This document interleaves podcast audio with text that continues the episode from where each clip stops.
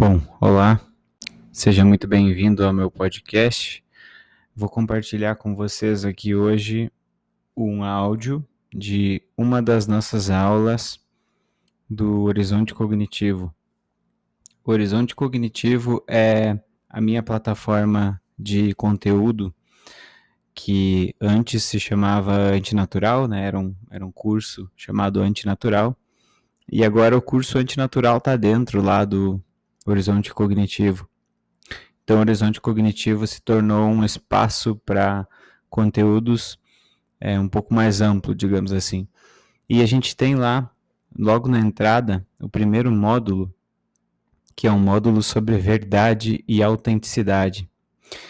E uma das aulas que tem lá é parecida com essa aula que a gente tem aqui sobre verdade e sentido, na verdade, essa aula que tem aqui sobre verdade, ficção e alienação, né, que é o episódio que eu postei anteriormente aqui, ela é um pedaço de uma das nossas aulas lá sobre esse tema da verdade e da autenticidade. E agora eu vou deixar com vocês aqui um áudio, que é o áudio da quarta ou quinta aula, se não me engano, desse mesmo módulo, e é um áudio que é um pouco pesado. Então, se você não quer se aprofundar muito né, no tema do sofrimento humano, pode pular esse áudio e pode é, assistir alguma alguma minissérie da Netflix, porque realmente esse áudio ele é um pouco pesado. Então a gente vai falar ali sobre é, o maior filtro que existe para as ideias para aquilo que tem valor e aquilo que não tem valor. E bom, eu vou deixar com você com o episódio e se você gostar, você está convidado a entrar na nossa plataforma. São mais de 30 aulas que a gente já tem, mais de 44 horas de conteúdo e a gente tem também PDFs, né, para quem gosta de ler eu gosto bastante de escrever, então eu coloco bastante PDFs lá para os meus alunos. Agora, nesse momento, a gente tem aí uns 30 PDFs, eu imagino. É, somando todos eles, deve dar aí um, deve dar um livro, é, um, um tamanho de um livro aí. Então, se você gosta do meu conteúdo, você vai poder entrar lá, vai poder baixar os PDFs, vai poder fazer uma apostila, vai poder anotar, né? Vai poder estudar, anotando, fazendo rabiscos aí, como eu gosto de estudar também, e aprofundar os teus estudos nesse tema que é o tema do autodesenvolvimento, do da integração da personalidade, né, da superação do sofrimento, que afinal de contas a vida é uma coisa muito complexa e o sofrimento é uma coisa muito intensa. E o sofrimento humano não tem absolutamente nada que ver com é, o sofrimento de qualquer animal não humano. Não que os animais não sofram, né? Eles sofrem, mas é que a consciência do sofrimento pode gerar um loop gigantesco, né? Você estar consciente de um, uma dor pode gerar um loop gigantesco né, em cima dessa dor. Então, se você for olhar, por exemplo, a questão da depressão, você vai entender que ah, tem alguns animais, né, que se diz que deprimem também, né? O elefante, por exemplo, é um animal que deprime quando perde a, a sua companheira, né? E alguns alguns animais também, é, pássaros, né, que eu sei também que são monogâmicos e deprimem também. Mas a questão é, não existe nada comparado com o sofrimento do ser humano, porque o ser humano é autoconsciente, então ele é consciente do próprio sofrimento. Então, ele consegue colocar luz no sofrimento. E isso tem um, um aspecto positivo e um negativo. O aspecto positivo é que existe algum sofrimento que você pode modificar, né? que você pode é, metabolizar melhor. Existe um tipo de sofrimento que você pode lidar melhor com ele, e existem outros tipos de sofrimentos, né? É, ou maneiras de você lidar com o sofrimento que pioram ele. Então, nesse sentido, a depressão de um ser humano costuma ser uma depressão muito, muito, muito profunda, né?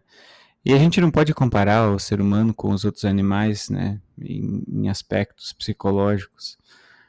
É, por mais que você tenha aí ratos ou alguns, alguns outros animais com esquemas dopaminérgicos, esquemas de gatilho de resposta de medo, né, parecido com o ser humano, estar consciente, né, consciente no sentido humano, assim, né, consciente no sentido de entender, né, da compreensão, a compreensão do que implica o sofrimento, a compreensão é, que implica você descobrir o futuro, né, você descobrir que existe o futuro e que esse futuro pode carregar muito sofrimento, isso é exclusivo do ser humano e ninguém vai discordar disso.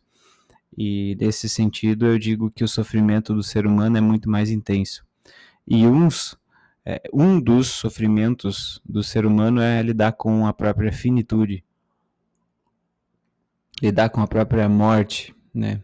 E eu proponho então a gente analisar essa questão e colocar a morte numa balança e perceber, né? É um treino. Então você vai ver que nesse episódio aí, que é um trecho da nossa aula lá do, do Horizonte Cognitivo, você vai ver que eu menciono que isso é um exercício que você vai fazendo, né? Você vai fazendo um exercício de é, se colocar diante de uma de uma ponderação né, de uma comparação, fazer uma comparação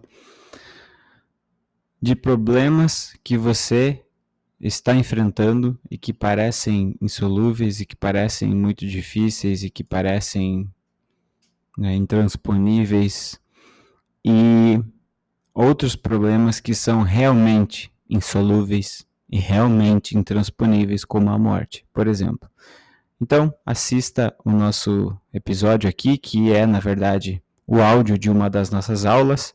Esse áudio aqui, ele acompanha um PDF, né? Então, se você é um aluno é, lá do, do Antinatural, se você é um aluno lá do Horizonte Cognitivo, né? Você consegue toda aula é, baixar o PDF da aula e estudar o PDF da aula também, que é o, o material no qual eu me baseio para poder fazer a aula, né? Então essa aula aqui tem um PDF lá de cinco páginas que é a base para a aula em si. Então, se você gostar desse material, seja nosso aluno, eu te vejo lá dentro e a gente vai trazendo algumas vezes aqui quando eu conseguir algum conteúdo para vocês aqui que estão no Spotify né, e que estão acompanhando aqui o conteúdo gratuito. Fique então com o nosso episódio sobre o sofrimento e sobre a questão da finitude. E se você é uma pessoa que trabalha com edição de áudio, né, quer fazer, quer colocar os nossos áudios aqui é, em, quer fazer cortes, né, para às vezes você quer fazer um canal de cortes aí, fazer um Instagram de cortes de podcast. Então, se você quer colocar o nosso conteúdo aqui é, em algum corte, né? Se você quer fazer algum vídeo com o nosso áudio, você tá tá oficialmente é, autorizado aqui por nós. Né? Basta que você marque né, o nosso perfil, marque de, de onde veio né, esse áudio, mas pessoal aí que quer utilizar né, a, o, o áudio daqui para poder fazer algum tipo de conteúdo, saiba que a gente libera o áudio que está aqui. Você pode baixar, né? Se você quiser baixar e, e colocar em algum fazer alguma montagem, alguma coisa do tipo, né? Você está autorizado. Beleza, pessoal? Olá, continuando aqui então os nossos vídeos sobre a verdade e a busca da essência, né? A gente já trabalhou aqui a busca da autenticidade, a gente já trabalhou a ideia de que a verdade ela esclarece os aspectos sombrios da existência.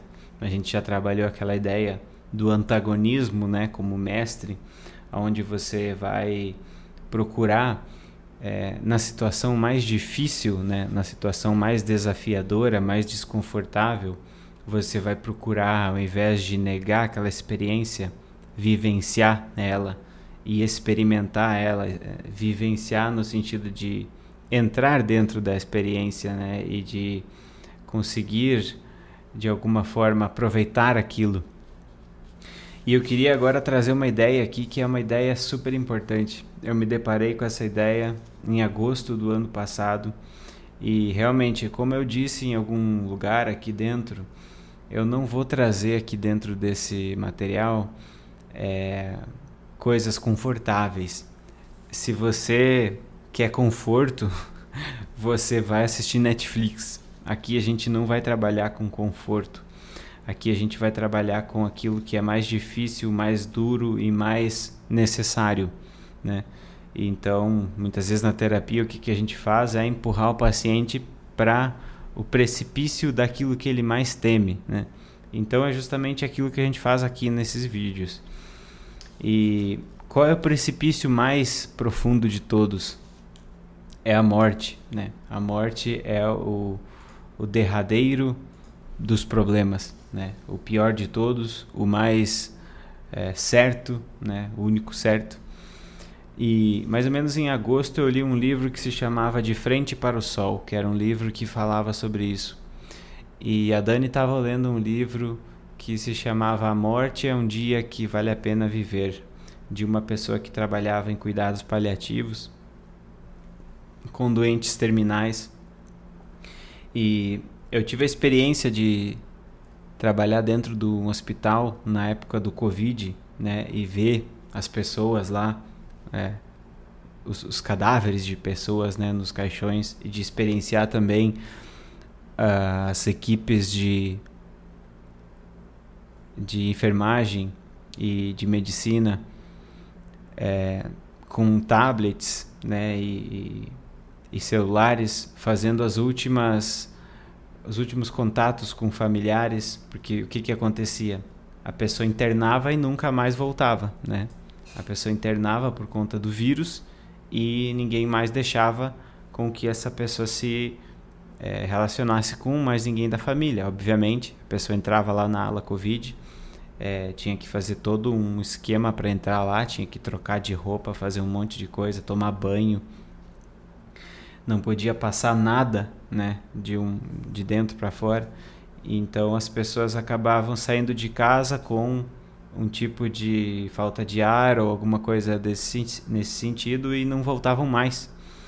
E a despedida muitas vezes era feita dessa forma, né? Através de um vídeo uma chamada onde as, as pessoas que faziam essa chamada, né, que conduziam essa chamada, adoeciam muito.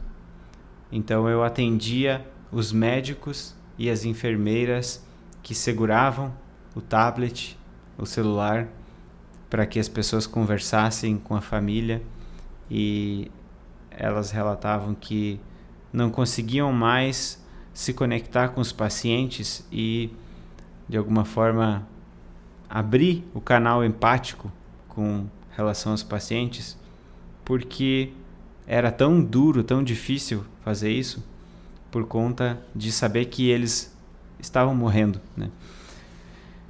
E não há nada mais urgente, mais importante do que esse encontro com a morte, né? Quando eu li esse livro, eu fiquei extremamente impactado eu comecei a pensar muito sobre coisas da minha vida. Eu girei valores é, é, tornei valores que estavam mais altos, mais para mais baixo na escala de hierarquia dos valores. Questionei muitos é, planos que eu tinha, questionei muitas decisões. Porque é isso, né? A morte é a, ela é a prova final da importância de todas as ideias. É como se fosse uma, uma peneira, a melhor das peneiras, a mais, mais fina. Né? Então, tudo aquilo que você se importa e que não tem importância, diante da morte, some aquele problema. Né? Então, digamos que a morte filtra os reais problemas e a morte filtra aquilo que é realmente de valor. Então, quando você se depara de alguma forma com situações onde você experiencia, vê, vivencia, olha, observa a morte, você começa a pensar de uma maneira muito diferente em todos os teus problemas, em todas as dificuldades que você acha que você tem e em todos os desconfortos que você vivencia com reclamação e com passividade e com vitimismo. A vida ela não vem com as situações já significadas, valoradas em sua essência, né? As dores elas não vêm já com as cargas já prontas de dor. É interessante uma passagem de um livro do Viktor Frankl, onde ele relata que eles estavam num trem e eles estavam indo para um campo de concentração. E nessa ida para esse campo de concentração, eles estavam apertados, né, entulhados ali naquele, naquele trem. Muita gente tendo que descansar as pernas numa viagem de três dias, onde todo mundo estava né, enfiado ali e preso ali dentro. E indo, obviamente, para um campo de concentração nazista, já sabendo que existiam câmeras de gás e que as pessoas eram queimadas e mortas, né? E nessa situação, é, certa altura, eles ficaram sabendo que eles não iriam para Auschwitz, que eles iriam para um outro campo de concentração, onde não existia a tal da câmara de gás, a tal da fornalha, não existia. Então, quando você se, se, se tornava um, um inválido para o trabalho, demorava muito tempo até chegar um trem que te levasse a Auschwitz. Então, o que, que acontece? No meio desse sofrimento que esses indivíduos estavam, no meio dessa, desse terror que eles estavam, né? ou seja, você foi pego por um bando de pessoas que provavelmente vai te torturar até a morte e depois vai te matar. E aí você fica feliz como que você fica feliz? Se você recebe uma notícia de que você não está indo para o campo de concentração onde a morte está mais perto. Você está indo para um campo de concentração onde a tortura e o trabalho escravo estão mais perto, mas a morte não está tão perto. Então veja, relativiza na hora a situação que parece ser universalmente ruim então, quando você fala, imagine 20 pessoas dentro de um vagão de trem é, sendo transportados por nazistas e conclua, é, né, delibere, será que essa situação é ruim ou é boa? Será que essa situação é capaz de causar alegria ou não? E nesse caso você vê o contraste entre as duas situações pode sim causar alegria. Então esses caras ficaram alegres, de fato, né? Tem esse relato do Viktor Frankl que eles ficaram alegres, festejaram, festejaram o fato de que estavam indo para um campo de concentração onde não iam morrer rapidamente. Então as situações difíceis, elas já vêm com uma carga de dor mas elas não vêm totalmente significadas, elas não vêm totalmente valoradas, né? Um grau de desconforto sempre vem na dor e a dor será sempre desconfortável em algum grau. Porém, existe aquilo que eu chamo de sofrimento secundário, né? O sofrimento secundário, o sofrimento é, o sofrimento que vem depois de algo que é inevitável e que você se, se aceitasse e se conseguisse lidar, teria só aquele problema para lidar, mas você não consegue aceitar e não consegue é, lidar com aquilo, aprender com aquilo. Então aquilo se torna um novo problema. A tua reação de não aceitação se torna um segundo problema, né? Esse que eu chamo de sofrimento secundário. O sofrimento que vem depois do problema que poderia ter sido enfrentado de uma forma muito melhor. Então, é uma reação de má adaptação que se faz de uma situação ruim, né? esse sofrimento secundário.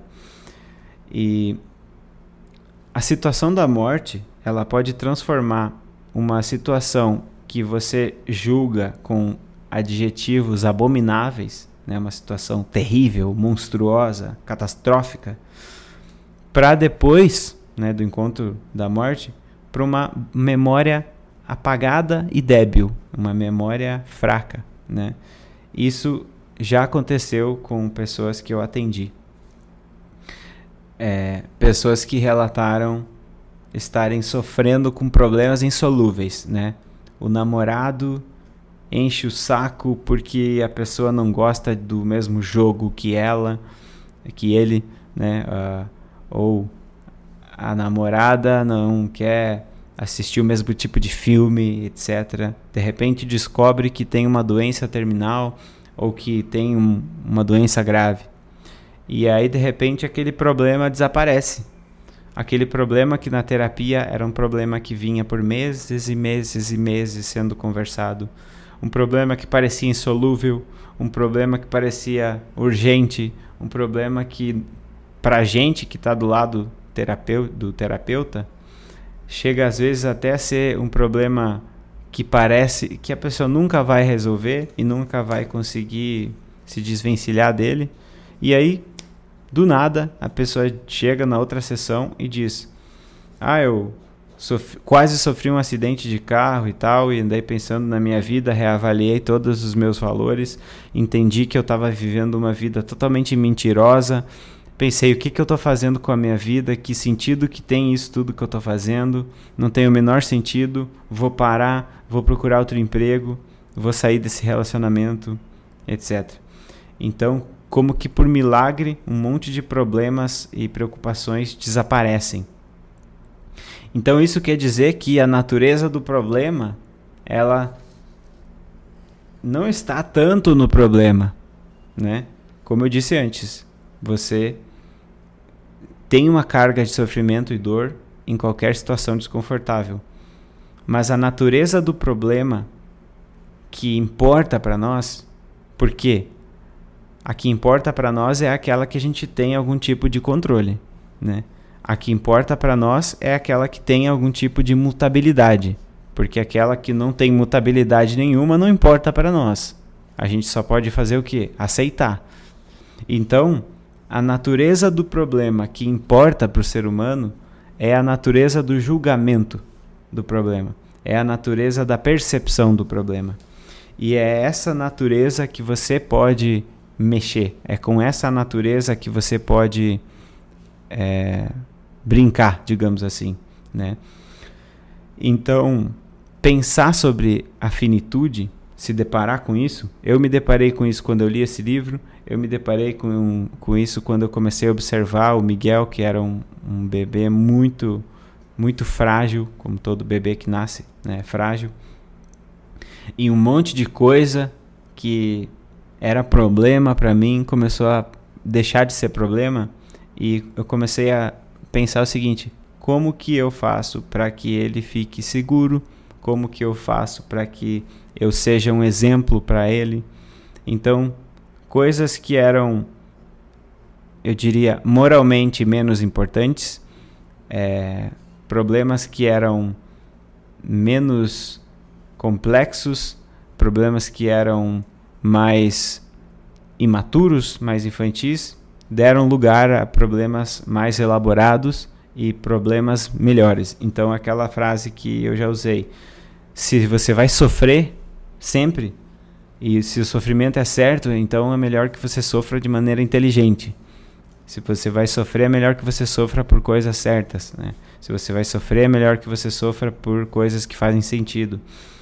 E tem uma metáfora que eu uso aqui que é o ofuscamento de uma lanterna. Imagina que você entra numa, num quarto escuro, numa sala escura, numa casa escura com uma lanterna. Aquilo que o feixe de luz ilumina aparece. E aquelas coisas que estão em volta, elas ficam ofuscadas. Isso acontece também quando você está andando de carro, né? E a pessoa não coloca a luz baixa e te coloca aquela luz horrível né, em cima de você. E aí você não consegue enxergar nada. A morte faz isso. É um fenômeno de ofuscamento. Você estar de cara com a morte, ou presenciar a morte de alguém, ou presenciar a fragilidade de alguém, ou a possibilidade de alguém estar perto da morte, faz esse fenômeno de ofuscamento. Ela ofusca os problemas menores, né? Desaparecem problemas que não têm valor. Então é um filtro de ideias. A morte é um filtro de ideias e as experiências que você tem com relação a entender a finitude. Então você tem que pensar nisso, porque isso é uma realidade que é uma realidade que você vai ter que enfrentar uma hora ou outra. E quando essa realidade não é elaborada aos poucos, ela vai ter que ser elaborada rápido. E é melhor que você elabore aos poucos. Então é melhor que você já comece a pensar né, que você vai morrer, que as pessoas que você gosta vão morrer, que todo mundo vai morrer e o que que isso significa e o que que isso diz sobre a vida, sobre a existência e sobre o ser humano, porque é muito fácil você dizer que nada faz sentido e que é melhor não existir nada. Então, porque se tudo vai deixar de existir, por que que por que, que as coisas deveriam existir? Isso é muito fácil. Isso é, isso é muito fácil e muito rápido de você cair nesse tipo de raciocínio e muito perigoso também. Então, só o que é essencial vai se sustentar diante da morte, né? Os demais problemas vão parecer não existir, pelo menos por enquanto. E uma coisa curiosa é o que? Depois eles vão voltar. Então, assim, você descobriu que você tem uma doença terminal. Aí você descobriu que tem um diagnóstico falso. De repente você começa a se preocupar de novo com a marca do teu carro, né? Você começa a se preocupar de novo com a quantidade de sapatos que você tem. Você começa a se preocupar de novo com a opinião do teu colega sobre o teu trabalho. Isso é muito curioso. Como a gente tem uma memória curta sobre as coisas que são importantes. Então, o nome dessa aula aqui eu não defini ainda, mas provavelmente vai ser é, a morte como parâmetro. Por que parâmetro? Porque parâmetro perceptivo, né? Se a gente diz que a natureza do sofrimento, que é o sofrimento que tem algum tipo de maleabilidade por ser humano, que é o sofrimento que a gente consegue diminuir, é o sofrimento da percepção e do julgamento. E se a gente diz que a morte ofusca os problemas menores, então pensar sobre a morte, refletir sobre a morte, se encontrar com a ideia da morte é terapêutico, né? É terapêutico e é necessário. E aí você vai ter que ter, obviamente, um, um esquema. Depois eu vou falar um pouquinho mais disso. Um esquema emocional, cognitivo, espiritual, porque é um ofuscamento às vezes que te pode, pode te cegar, né? É um ofuscamento muito intenso. Então, o curioso é, depois que a gente passa pela experiência de perigo, logo depois a gente começa a se preocupar de novo com futilidades. Isso é muito curioso. Então a gente tem uma memória bem curta para aquilo que importa. Então, quando você não está seguro, você está apavorado querendo estar seguro. E aí, todas as ideias imbecis, né, todas as ideias sem valor, todas as ideias inúteis, perdem totalmente a valência, perdem totalmente a força. E aí você se concentra totalmente na sobrevivência. tem uma frase que diz: as únicas ideias que importam são as ideias dos náufragos. A ideia que você utiliza ou ainda mantém quando você está tentando sair do mar e está se afogando. Né? Essa, essas são as únicas ideias que importam.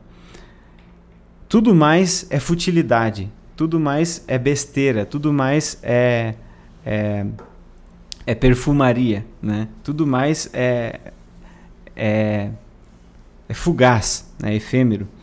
Então, a morte como parâmetro significa isso. Significa que quando você se dá conta disso, quando você percebe a tua finitude, quando você consegue pensar nela, e, e a questão é o seguinte, ó, você sabe que você vai morrer, mas as pessoas elas não processam essa informação, né, afetivamente.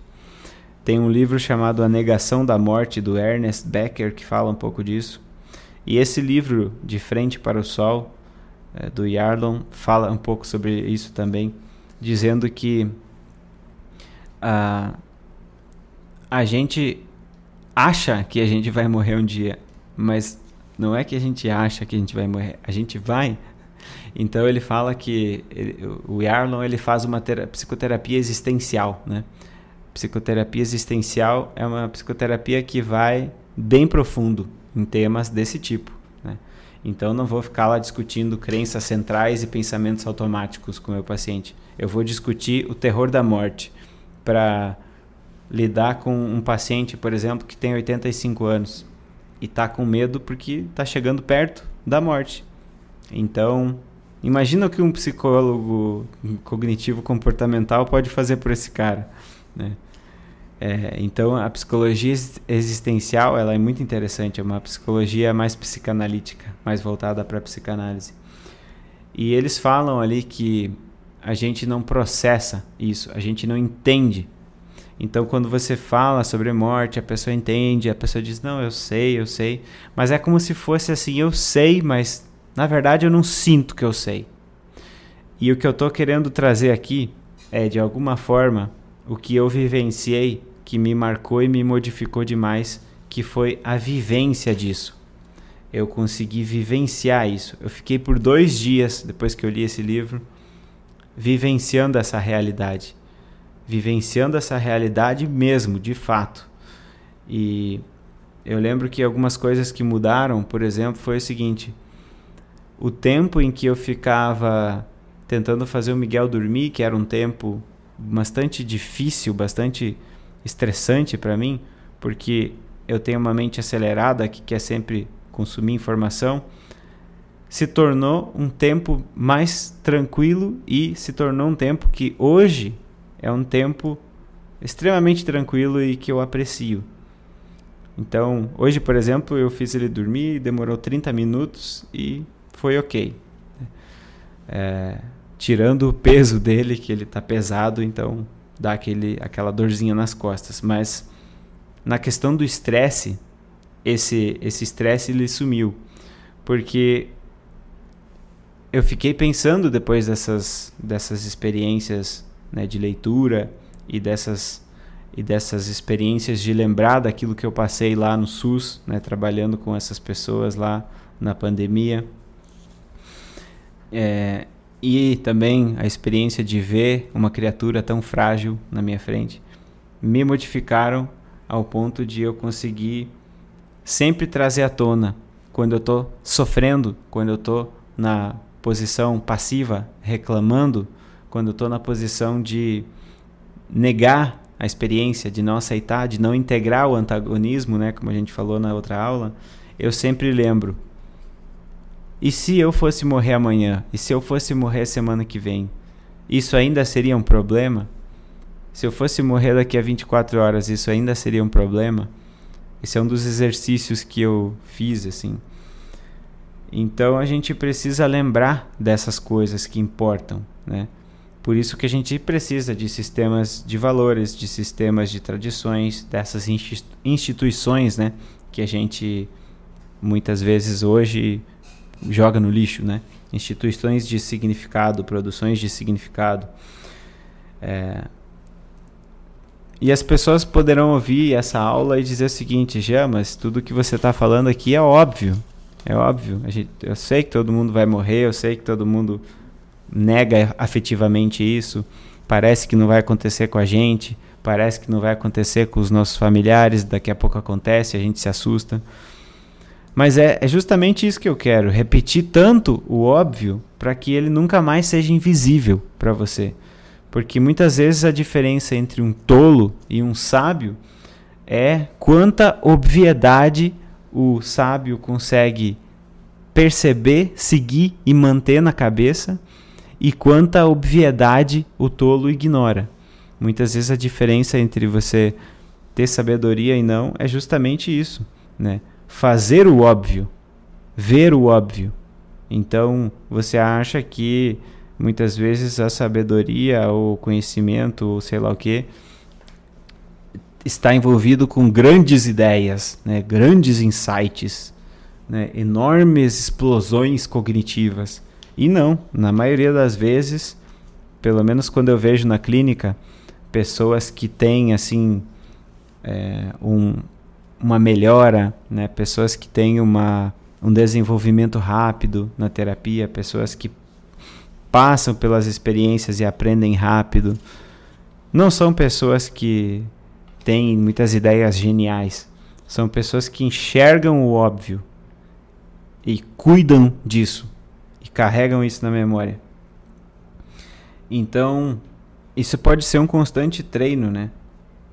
E como eu disse antes, você vai precisar elaborar algumas coisas para fazer esse exercício aqui que eu estou propondo, que é você pensar sobre a tua morte e sobre a morte das pessoas que você ama e trazer isso para a mente, meditar sobre isso. Você vai pre precisar fazer um exercício que é elaborar ideias, crenças, arranjos emocionais, arranjos espirituais ou cognitivos que te protejam desse terror da morte, né? Porque senão você vai fazer o quê? Você vai pegar um monte de problemas pequenos, vai contrastar eles com essa coisa gigantesca que vai ofuscar todos os problemas, só que você não tem nenhuma defesa contra essa coisa gigantesca que ofusca todos os problemas. Então eu queria que você criasse como se fosse assim, ó. Eu queria que você olhasse para a morte diretamente para ela, como se olha diretamente para a luz, como o Yarlon fala no livro lá. Encarar a morte é como encarar o sol, né? Você não consegue olhar por muito tempo, você fecha o olho, arde, você não consegue ficar olhando. Então eu queria que você fizesse isso, mas eu queria que você construísse um óculos, né? E você construir esse óculos é você se munir espiritualmente, você se munir cognitivamente, seja do jeito que for, né? É, mas você tem que ter um arranjo de ideias que te proteja disso, para que você consiga olhar para essa luz, né? Para essa luz gigantesca que ilumina e que ilumina e que mostra aquilo que é realmente importante, mas que também é uma luz que pode te queimar os olhos, né? Então você tem que colocar as coisas em perspectiva, né, com esse grande problema, mas você precisa elaborar também alguma coisa que faça com que você consiga lidar com o fato de que você vai morrer e a tua existência é finita e o que, que você faz com isso. Mas isso pode ser até um tema para uma outra aula. Então, a morte ela, ela traz a verdade. Né? É bem interessante quando você quando você lê aquele livro A Morte é um, é um Dia que Vale a Pena Viver. A autora relata nesse livro que os pacientes que estão perto da morte, eles começam a ter uma capacidade absurda de enxergar a verdade. Então é como se eles enxergassem a tua mentira nos teus olhos. Eu achei isso fantástico. Ela falou que tanto você falar com esses pacientes e mentir era impossível, quanto eles se tornavam extremamente sinceros. Então, eu acho que é isso. É, é, é realmente a morte é, é, uma luz que revela aquilo que realmente importa, né? E faz eclodir a verdade, né? Faz a verdade aparecer. Então ela conta que esses pacientes conseguiam captar o menor sinal de mentira em qualquer pessoa por perto. Interessante, né? Então a morte abre os olhos para a verdade. Então refletir sobre a tua morte ou sobre a morte em si pode minar algumas certezas falsas, né? Assim como pode criar algumas experiências mais profundas, algumas é, alguns aterramentos de significado mais profundos. A morte ensina, por exemplo, uma das coisas que ela ensina é o valor da vida, porque se a vida fosse infinita, qual valor teria um momento? Né? Cada momento não se repete, e isso torna ele bastante belo e bastante valoroso, por mais sofrido que ele possa ser, né? E se você conseguir integrar as experiências antagônicas né, no teu sistema, Aí você aproveita de fato todos os momentos.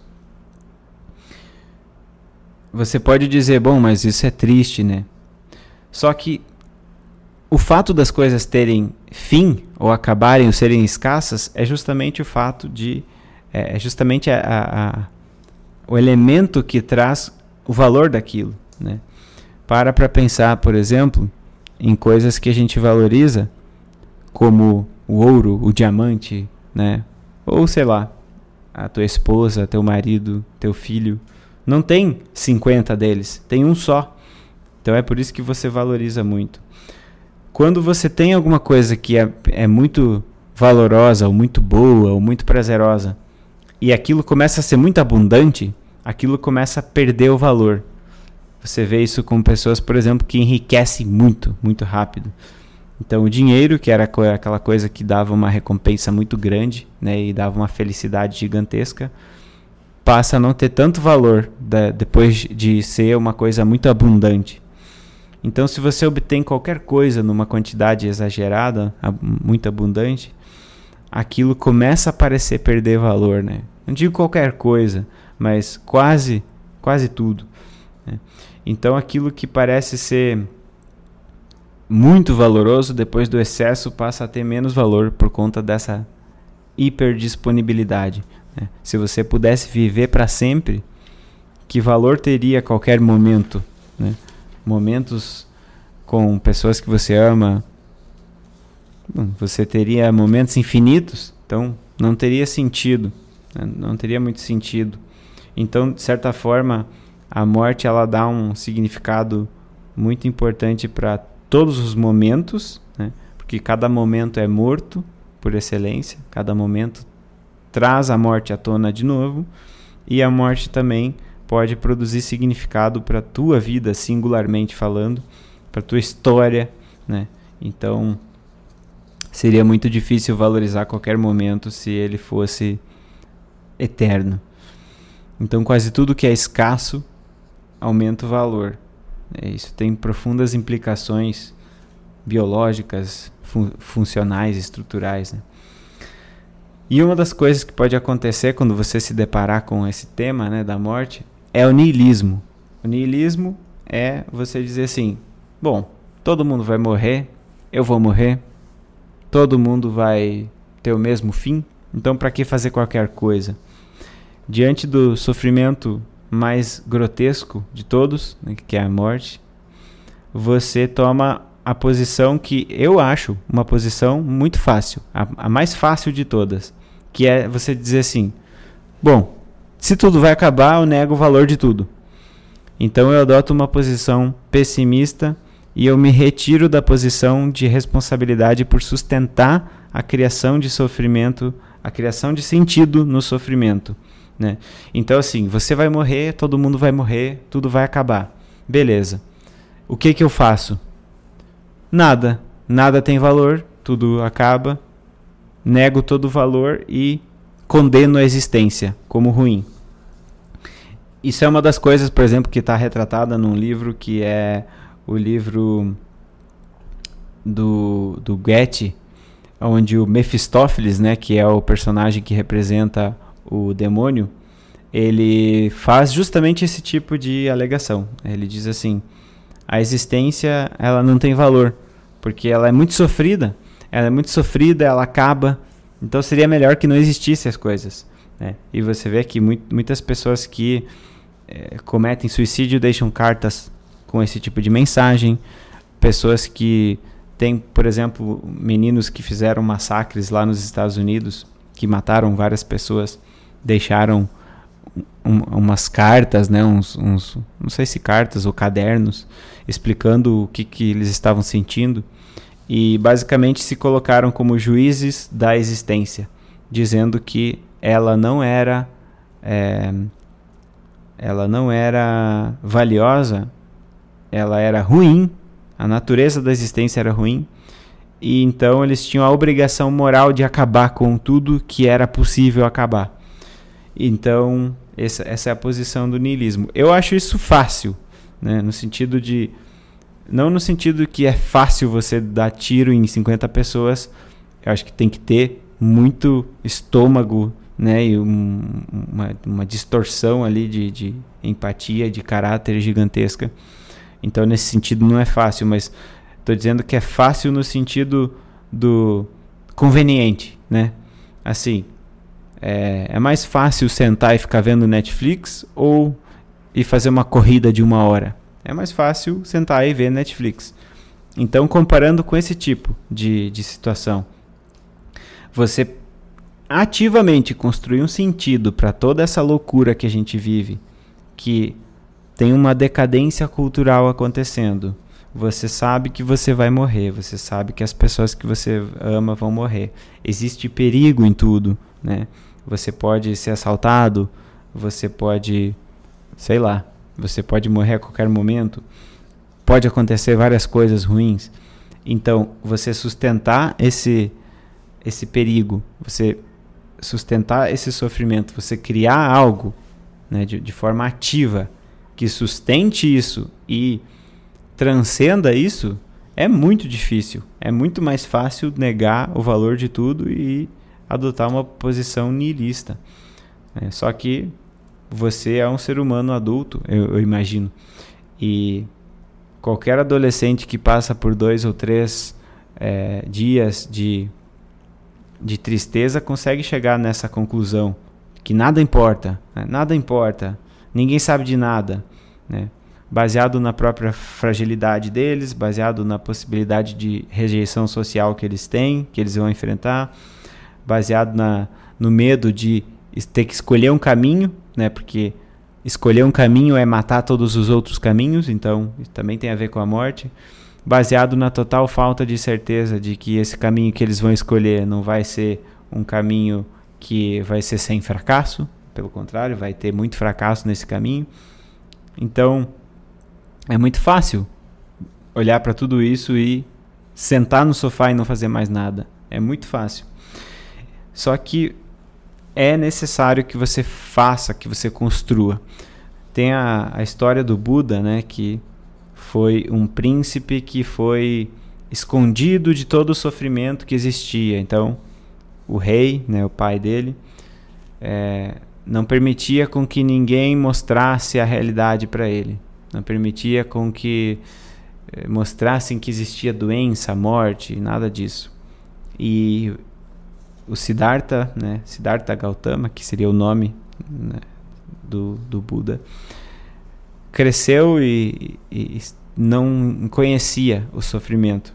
E quando ele se deparou com o sofrimento, ele res, resolveu sair da, do palácio e viver uma vida ascética, né, viver com os ascetas, que eram aquelas pessoas que viviam com o mínimo, mendigando comida e meditando o dia todo. Depois ele decidiu ir para o caminho mais solitário e fazer um, um, uma, uma, uma iluminação mais, mais solitária. Mas